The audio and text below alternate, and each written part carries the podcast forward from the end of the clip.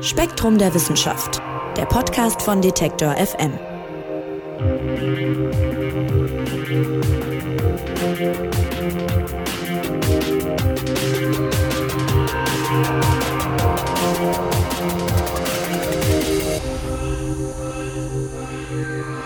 Hallo und herzlich willkommen hier beim Spektrum Podcast. Mein Name ist Marc Zimmer und ich freue mich, dass ihr dabei seid. Habt ihr in letzter Zeit mal versucht, eine neue Sprache zu lernen oder euch in ein neues technisches Gerät, eine neue Software eingearbeitet oder einfach nur versucht, ein neues Hobby zu lernen, stricken, häkeln, was auch immer? Dann werdet ihr vielleicht auch gedacht haben, das war doch früher mal leichter mit dem Lernen. Mir ging es zum Beispiel so, als ich vor ein paar Jahren versucht habe, Spanisch zu lernen. Das lief sehr schleppend und da dachte ich manchmal, hm, vielleicht ist dein Gehirn einfach nicht mehr so gut aufs Lernen getrimmt. Ist ja auch schon ein bisschen her mit der Schule und dem Studium. Aber man kann in jedem Alter noch gut lernen, sagen wissenschaftliche Studien. Die Frage ist nur, wie müssen die Lernangebote aussehen, damit das auch klappt. Und mit genau dieser Frage beschäftigt sich Erich Schäfer von der Ernst-Abbe-Hochschule in Jena. Der ist nämlich Professor für Methoden der Erwachsenenbildung und hat ein Buch geschrieben über lebenslanges Lernen und das ist im Verlag von Spektrum der Wissenschaft erschienen. Untertitel Erkenntnisse und Mythen über das Lernen im Erwachsenenalter. Hallo, Herr Schäfer. Hallo. Herr Schäfer, lebenslanges Lernen, das klingt jetzt nach einem ganz modernen Ansatz. Das klingt auch so ein bisschen nach Selbstoptimierung, hol das Beste aus dir raus und so weiter. Die Idee ist aber tatsächlich schon recht alt, wie Sie mir verraten haben. Wo hat das Ganze denn seine Ursprünge? Ja, die Idee ist in der Tat schon ziemlich alt. Das geht schon auf die Antike zurück. Und äh, man könnte auch sagen, ganz grundsätzlich ist der Mensch ja als Wesen auf Lernen angelegt. Äh, der Mensch sozusagen will seine Welt erfahren, er will diese Welt gestalten. Und von daher ist das das Lernen schon das Natürlichste, was in der Natur des Menschen angelegt ist. Bloß sozusagen, dass das dann zu einer institutionellen Idee wird, dass Organisationen sich darum kümmern, sozusagen wie Menschen lernen. Das ist dann etwas, was dann erst äh, im Laufe unserer äh, Geschichte entstanden ist. Und äh, man könnte natürlich jetzt, wie ich schon gesagt habe, bis zur Antike zurückgehen.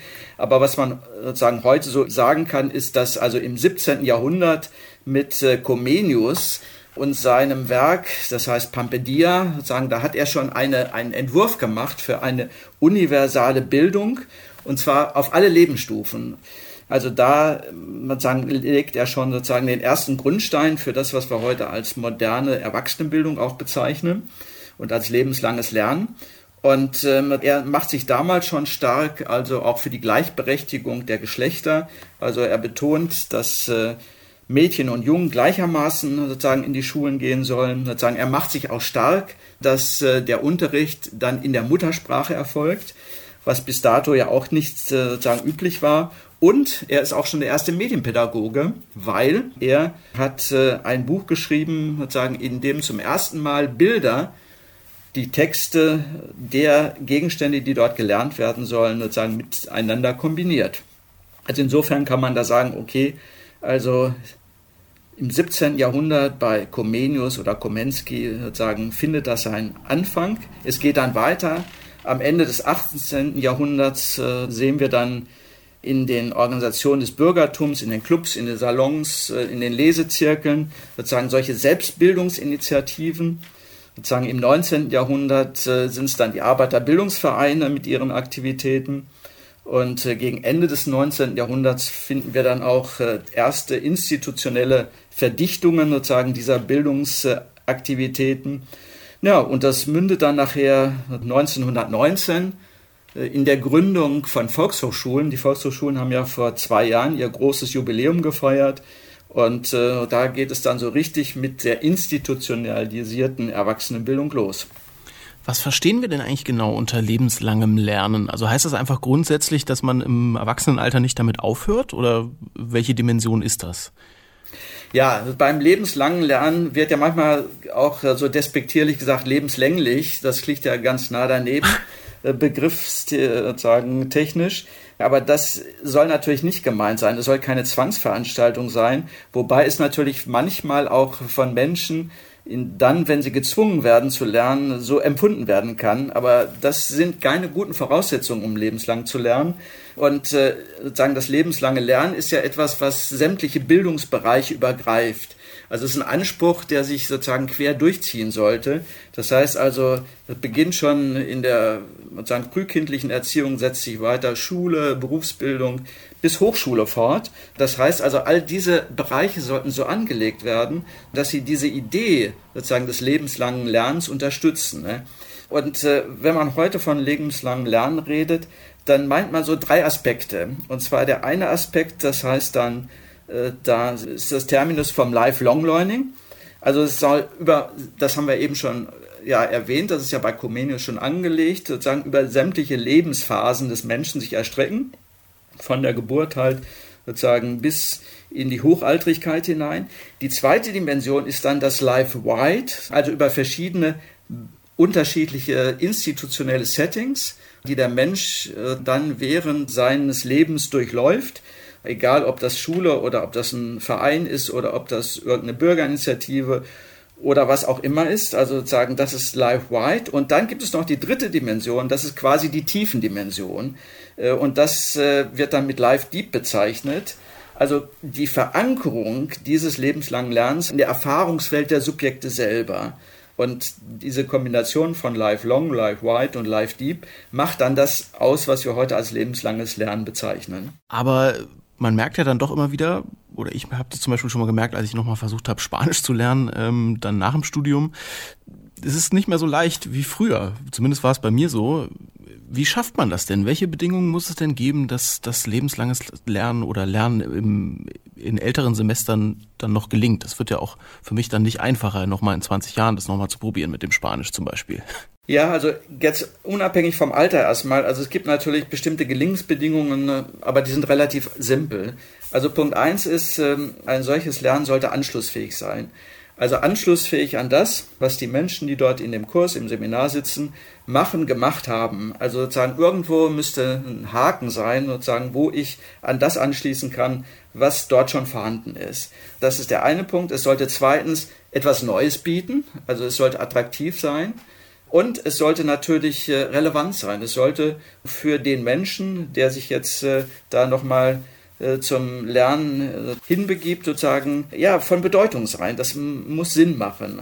Das sind ganz wesentliche Bedingungen. Und eine andere Bedingung ist, dass man darauf achtet, ähm, dass der Anspruch zwischen den Herausforderungen, die jedes Lernen ja an jemanden stellt, als auch die Fähigkeiten, die ich mitbringe, sozusagen in einem guten Verhältnis stehen.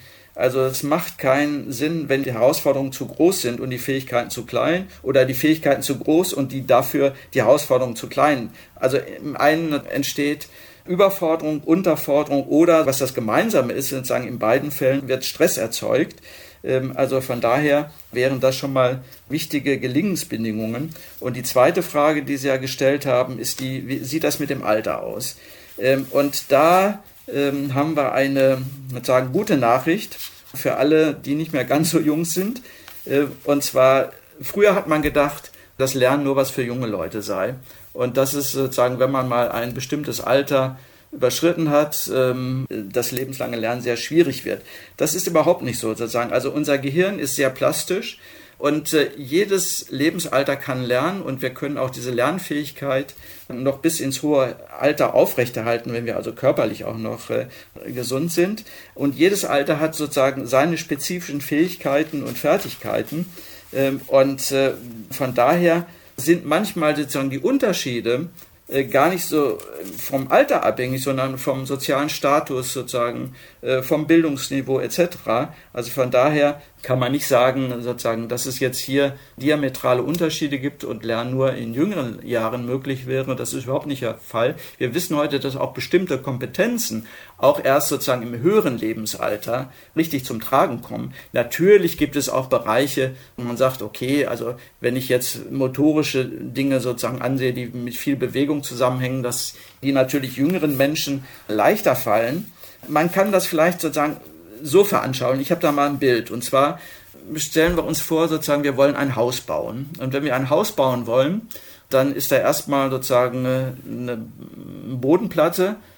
Wenn wir anfangen und auf dieser Bodenplatte bauen wir jetzt verschiedene haben wir einen Grundriss und nach dem Grundriss bauen wir auf. Den Grundriss zu bekommen, ist manchmal gar nicht so einfach. Das heißt also sozusagen in einem jungen Lebensalter muss ich erstmal sozusagen mich orientieren. Ich muss mich entscheiden, was ich denn machen will, wo ich Mauern hochziehen will.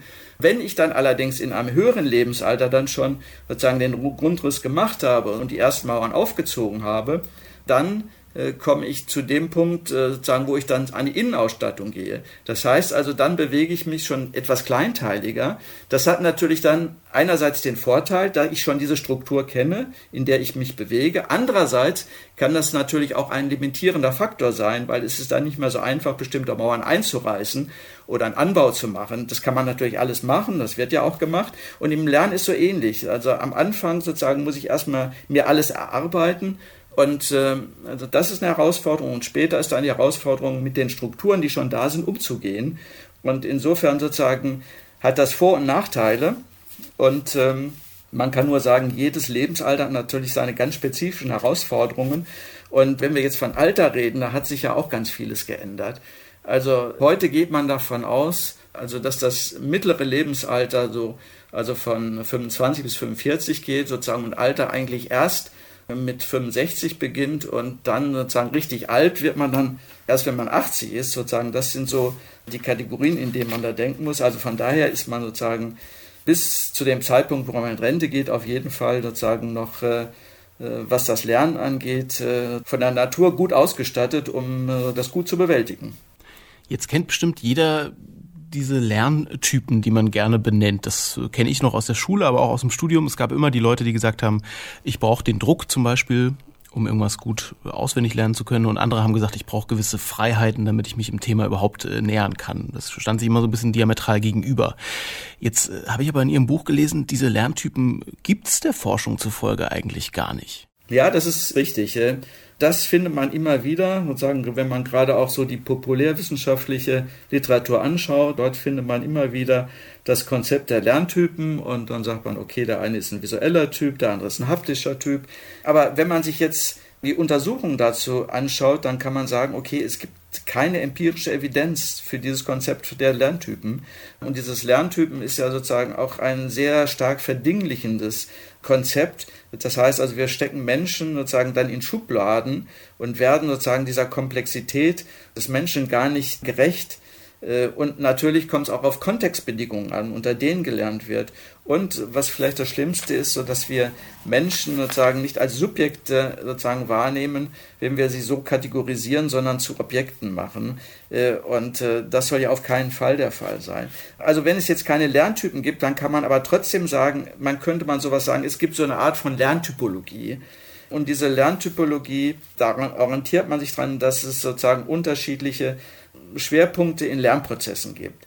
Also man kann sagen, auf der einen Seite gibt es Menschen, die lernen stärker durch aktives Experimentieren und auf der anderen Seite Menschen sozusagen, die beobachten stärker, die reflektieren stärker. Wobei es kommt natürlich mal alles zusammen, aber sozusagen das Mischungsverhältnis kann dann unterschiedlich sein. Und auf der anderen Seite, also zwischen aktivem Experimentieren und Reflektieren, kann man auch auf einer zweiten Dimension noch sagen, da gibt es sowas wie eine konkrete Erfahrung oder eine abstrakte Begriffsbildung. Und dazwischen kann man dann unterschiedliche Kategorien bilden. Dann kann man sagen, okay, die einen sind eher die Denker, die anderen sind eher die Entscheider, die anderen eher die Praktiker oder sozusagen diejenigen, die selber etwas erfinden oder entdecken wollen oder forschen wollen. Also von daher gibt es schon sozusagen unterschiedliche Ausprägungen, aber ich würde warnen vor sozusagen dieser äh, Schubladen, äh, vor diesem Schubladendenken von den Lerntypen. Sie haben ja im Vorfeld verraten, dass es äh, beim lebenslangen Lernen gar nicht unbedingt so sehr darauf ankommt, was man denn da genau lernt, sondern es kann auch schon einfach sehr wichtig sein für Menschen, gerade in höherem Alter, dass man überhaupt was lernt. Inwiefern? Ein Lernen ist immer sozusagen ein in Beziehung gehen, sage ich dazu. Und zwar, man geht auf unterschiedlichen Ebenen sozusagen zu sich, zu dem Kontext, in dem man lernt und zu dem eigentlichen Lerngegenstand in Beziehung. Und bevor ich zu dem Lerngegenstand in Beziehung gehe, sollte ich zu mir selber in Beziehung gehen. Also das heißt, also wir können uns das so vorstellen und sagen, äh, in uns selber sind immer ganz viele Stimmen. Wir kennen das, äh, wenn wir von einem nach irgendetwas gefragt werden und dann, wenn wir uns in uns reinhören, dann stellen wir fest, also da gibt es einen, der sagt ja, der andere sagt nein, der andere sagt vielleicht. Und ähm, so ist das auch in Bezug auf das Lernen. Ähm, also wenn ich äh, sozusagen selber mich erforsche im Bezug auf Lernen, dann sollte ich auch erstmal gucken, wie sieht das in mir selber aus. Also quasi so eine kleine innere Teamkonferenz machen, um zu klären, sozusagen, was will ich denn eigentlich? Was bedeutet für mich Lernen dort und wo will ich hin? Ähm, und das wäre die erste Voraussetzung. Die zweite Voraussetzung ist, der Kontext, in dem Lernen stattfindet, ist enorm wichtig. Und wir wissen das alle sozusagen sowohl im familiären als auch äh, im beruflichen Umfeld. Es kommt ganz viel darauf an, was die Menschen, mit denen ich zusammenarbeite oder zusammenlebe, sozusagen davon halten, wie sie dazu stehen, ob sie mich in dem, was ich dort tue, unterstützen ne? oder ob sie das kritisch sehen. Also der Kontext spielt eine enorm wichtige Rolle und wir kennen das ja auch alle manchmal gehen wir vielleicht sozusagen in einen Kurs, weil es da in diesem Kurs auch eine Gemeinschaft da ist, die einfach toll ist, weil da tolle Menschen sind, die man trifft, mit denen man sich austauschen kann. Das heißt also auch dieser soziale Aspekt kann beim Lernen enorm wichtiger sein. Ja, und der dritte Punkt ist dann in Beziehung gehen zum eigenen Lerngegenstand. Es gibt ja so Felder, wo Menschen denken, das liegt ihnen überhaupt nicht. Mathematik ist immer wieder so ein Feld, ja. Und dann, dass man mhm. da erforscht, okay, also was könnte, was könnte mich denn daran interessieren? Wo ist denn ein Anknüpfungspunkt? Wie kann ich das, was auf den ersten Blick vielleicht etwas äh, absonderlich oder mir fremd erscheint, wie kann ich mir das zu eigen machen und wie kann ich da etwas entdecken, so dass ich selber sozusagen auch da in Beziehung gehen kann zu diesem Lerngegenstand? Lassen Sie uns nochmal über Ihre Arbeit konkret reden. Sie unterrichten ja jetzt nicht in erster Linie selber, sondern machen sich Gedanken darüber, wie lebenslanges Lernen gelingen kann. Und das stelle ich mir aus der Außenperspektive eigentlich ziemlich schwierig vor, weil ja, wie Sie eben auch ausgeführt haben, jeder Mensch anders lernt, sind ja alles Individuen, bei denen das anders abläuft. Äh, lässt sich Lernerfolg da überhaupt irgendwie belegen und lässt sich daraus dann was Allgemeingültiges ableiten oder wie arbeiten Sie jetzt konkret? Ja, also sozusagen, klar, ich arbeite einerseits theoretisch, aber andererseits arbeite ich auch ganz praktisch, weil, also ich habe einen sozusagen weiterbildenden Studiengang, in dem ich äh, selbst Studiengangsleiter bin und ganz viel auch lehre. Das heißt also, in dem Sinne mache ich auch Erwachsenenbildung und jedes Seminar, was ich mache, sozusagen ist in diesem Sinne auch praktische Erwachsenenbildung. Und außerdem bin ich auch äh, in den Volkshochschulen aktiv und zertifiziere auch Weiterbildungseinrichtungen. Also von daher ist das für mich natürlich sozusagen tägliche Praxis.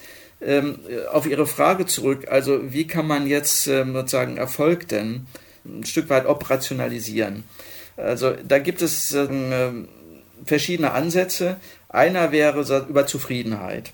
Das ist natürlich sozusagen ein ganz großer Faktor immer dann, wenn Sie am Ende eines Seminars einen Bogen bekommen, wie es ihnen gefallen hat. Und im Wesentlichen wird da Zufriedenheit abgefragt. Also waren die zufrieden mit der Organisation? Waren sie zufrieden mit dem Dozierenden? Ist er auf sie eingegangen? Waren sie zufrieden mit der Abwicklung der, auf administrative Art etc.? Das wäre die erste Ebene. Die zweite Ebene wäre der Lernerfolg. Der Lernerfolg, der wird dann meistens in Form von Tests oder Prüfungen überprüft. Und dann kann man sagen, okay, sozusagen, ich habe die Punktezahl erreicht oder sozusagen, ich habe das Zertifikat bekommen. Das ist die zweite Ebene. Die dritte Ebene wäre, habe ich das auch wirklich umgesetzt? Und da wird schon schwieriger, das auch empirisch dann zu fassen. Also Transfererfolg. Ich würde sagen, konnte das, was ich gelernt habe, dann auch in meiner Praxis Realität werden. Das ist die dritte Ebene. Und die vierte Ebene wäre dann auch gerade bei Wirtschaftsunternehmen, inwiefern hat sich diese Investition in die Weiterbildung bei meinen Mitarbeitenden gelohnt? Also ist der Geschäftserfolg sozusagen größer geworden oder nicht. Da wird es natürlich noch schwieriger, weil natürlich ganz viele Faktoren da auch wieder zusätzlich noch eine Rolle spielen. Aber es gibt heute schon Untersuchungen, die eindeutig nachweisen, also dass Weiterbildung sozusagen monetäre als auch nicht monetäre Erträge hatte.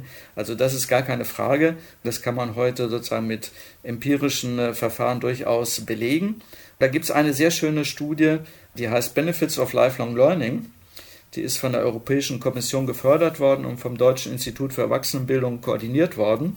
Und die hat dann auch mal untersucht, also welche äh, Aspekte kann man denn da festhalten. Und da hat sich gezeigt, also Leute, die an Weiterbildung teilnehmen, engagieren sich auch viel mehr. Das heißt also, da gibt es quasi einen Effekt sozusagen, der vielleicht gar nicht nur auf das, was ich unmittelbar gelernt habe, auswirkt, sondern sozusagen auf das insgesamte soziale Engagement dieser Menschen, Zweitens sozusagen auch das Wohlbefinden und die Gesundheit wird gesteigert, also die subjektive Lebenszufriedenheit wird größer. Und drittens also die Selbstwirksamkeit, also so, dass ich die Erfahrung habe, ich selber kann etwas bewirken, sozusagen steigt auch. Also insofern kann man dann auch sagen, äh, die Teilnahme an lebenslangen Lernen macht glücklicher, selbstbewusster und auch gesünder. Lohnt sich also, hören wir daraus. Lassen Sie uns zum Abschluss äh, noch mal ein bisschen in die Zukunft schauen oder vielleicht auch auf aktuelle Geschehnisse. Es ist ja so, dass die Corona-Pandemie in den Schulen sehr viel verändert hat, wie das Lernen da funktioniert und ja sicherlich auch an Orten der Erwachsenenbildung. Was sind denn aktuelle Herausforderungen für das lebenslange Lernen und was nimmt man vielleicht aus der Corona-Krise auch mit? Also ich würde sagen, Punkt eins. Es gibt ja so ein Modell sozusagen, das unterscheidet, welche Formen von Lernen kann man so unterscheiden. Und da wird so ganz grob sozusagen gesprochen, da gibt es ein Modell 70, 20, 10. Und 70 Prozent heißt das sozusagen, Kompetenzentwicklung findet sozusagen unmittelbar in den Lebensvollzügen auch am Arbeitsplatz statt. 20 Prozent findet durch soziales Lernen statt. Also das kann jetzt Mentoring, Coaching, Supervision, kollegiale Beratung etc. sein. Und 10 Prozent findet sozusagen auf der Trainingsstufe statt. Und das sind dann die traditionellen Seminare. So, und daraus resultiert natürlich sozusagen eine Herausforderung, die, glaube ich, in der Zukunft immer noch größer werden wird. Und zwar das Lernen unmittelbar anzubinden an das Arbeiten. Also Arbeiten und Lernen viel enger miteinander zu verknüpfen, als dass das bisher geschehen ist und geschieht. Weil traditionell war das immer so, also man arbeitet und dann geht man auf Seminar und dann hat man das Transferproblem. Ich glaube, in Zukunft wird es viel stärker darauf ankommen, Arbeiten und Lernen sozusagen viel enger systematisch miteinander gekoppelt und verbunden zu sehen. Und äh, ein anderer Punkt, äh, auch als Herausforderung, jetzt nicht nur auf Corona, da kann ich ja gleich nochmal sozusagen drauf äh, kommen, ist die Frage, wer ist eigentlich Subjekt sozusagen des, des Lernens? Und bisher haben wir ja immer von Individuen als Subjekten des Lernens gesprochen, auch jetzt heute. Aber das kann man ja noch ausweiten. Das heißt also, es geht ja auch immer um Teams. Also sozusagen, wie kann ich ein Team, und heute arbeiten wir hauptsächlich in Teams zusammen, also wie kann ich sozusagen auch die Lernfähigkeit eines Teams steigern? Und sozusagen der dritte Aspekt ist dann natürlich noch die Frage, wie kann ich meine Organisation zu einer lernenden Organisation machen? Das ist eine ganz spannende Frage. Das, da reden heute viele drüber, über lernende Organisationen. Aber wie mache ich das denn eigentlich? Wie kann ich sozusagen die individuellen Lernprozesse, die Teamprozesse als auch die Organisationsentwicklung so miteinander koppeln, dass das zu einer lernenden Organisation wird. Das äh, wäre sozusagen eine Herausforderung. Der andere Herausforderung sozusagen sehe ich darin, dass man natürlich sozusagen die institutionellen Strukturen von der Weiterbildung äh, noch viel stärker machen muss, weil sozusagen das ist ein sehr fragiler Bereich und das hat sich auch in der Corona-Krise gezeigt. Also, dass da doch ähm, sozusagen sehr zum Teil instabile Strukturen sind, auch aufgrund dieser sozusagen Zersplittertheit dieses Bereichs, auch sozusagen viele kleine Einrichtungen. Und da hat natürlich sozusagen auch ein enormer Digitalisierungsschub stattgefunden. Und das Digitale sozusagen ist auch jetzt in das Soziale eingedrungen und verbindet sich. Also, und sozusagen diese Unterscheidung zwischen digital und analog wird man, glaube ich, in Zukunft gar nicht mehr machen können. Also, das sind alles hybride Formate, die sich dort herausfinden, weil auch jetzt nach den Lockdowns hat man festgestellt, sozusagen, wie wichtig es wieder ist, so sich real zu treffen weil das natürlich nochmal andere Qualitäten hat, die man auch sozusagen bei den ganzen Zoom-Konferenzen vermisst hat. Also von daher wird man sozusagen ein gutes Mischungsverhältnis hinkriegen. Also die, die Vorteile aus beiden Welten, glaube ich, sozusagen miteinander zu kombinieren. Das wird also die Aufgabe der Zukunft sein. Und sozusagen natürlich, was auch noch eine Herausforderung ist, gerade durch Corona, die Organisationen müssen umgebaut werden, also die Weiterbildungseinrichtungen. Und ähm, ich habe auch gerade wieder ein Projekt gemacht, ähm, da ging es äh, um Digitalisierungsstrategie sozusagen bei Weiterbildungseinrichtungen. Und da zeigt sich also, wie wichtig es ist, eine solche Strategie zu haben.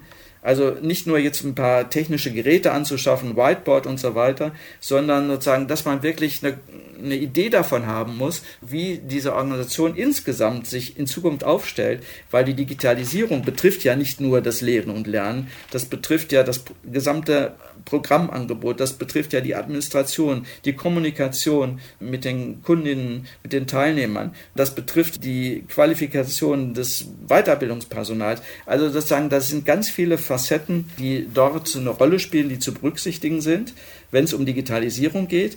Und dann ist natürlich sozusagen auf größerer Ebene natürlich die Frage, was macht jetzt Digitalisierung sozusagen mit bisher schon bestehenden Bildungsprivilegien? Also inwiefern kann es gelingen, ne? also diese Disparitäten, ne, die ja durchaus vorhanden sind, abzubauen? Oder trägt dann sozusagen die Digitalisierung möglicherweise dazu bei, dass die Unterschiede noch größer werden? Und was ist eigentlich sozusagen mit der Dominanz der Digitalkonzerne? Also werden die Bildung zur Ware machen? Und was ist dann mit einer Bildung als öffentlichem Gut, was für alle zugänglich sein sollte. Ich denke, das werden einige der Fragen sein, die uns äh, in Zukunft beschäftigen werden. Hm, sehr spannende und sehr relevante Fragen auch. Ähm, Herr Schäfer, abschließende Frage von mir. Wenn Sie dem System des lebenslangen Lernens in Deutschland eine Schulnote geben müssten, welche wäre das? Ah ja, okay. ähm, also da tue ich mich schwer. Sozusagen, lassen Sie mich mal so antworten. Ähm, es wird ja vom äh, lebenslangen Lernen und vom Weiterbildungssektor als quartären Bildungsbereich äh, gesprochen. Und manchmal habe ich den Eindruck, dass der quartäre Bildungsbereich eher das fünfte Rad am Wagen ist. Ähm, also wenn das wirklich der quartäre Bildungsbereich ist, dann sollte da noch in Zukunft sozusagen viel mehr geschehen, damit äh, sozusagen die Infrastrukturen gestärkt werden und damit auch sozusagen die Möglichkeit der Menschen, sich darüber informieren zu können, noch viel größer wird. Also ich glaube, wir brauchen ganz viel auch an, an, an Strukturen sozusagen für eine gute Weiterbildungsberatung. Also von daher wäre jetzt mein Wunsch ähm, sozusagen vom fünften Rad am Wagen wirklich zum vierten Bereich des Bildungswesens sagt Erich Schäfer, Professor für Methoden der Erwachsenenbildung an der Ernst-Abbe-Hochschule in Jena. Und wer mehr über lebenslanges Lernen erfahren möchte, dem sei das Buch Lebenslanges Lernen, Erkenntnisse und Mythen über das Lernen im Erwachsenenalter empfohlen, das der Herr Schäfer geschrieben hat und das im Verlag von Spektrum der Wissenschaft erschienen ist. Ich sag vielen Dank, Herr Schäfer. Ich danke auch, Herr Zimmer. Und das war's für diese Woche hier beim Spektrum Podcast. Vielen Dank, dass ihr zugehört habt. Abonniert uns doch gerne, wenn ihr das noch nicht gemacht habt. Und schaut mal auf detektor.fm vorbei für noch mehr spannende Podcasts. Mein Name ist Marc Zimmer. Macht's gut und bis nächste Woche. Spektrum der Wissenschaft. Der Podcast von Detektor FM.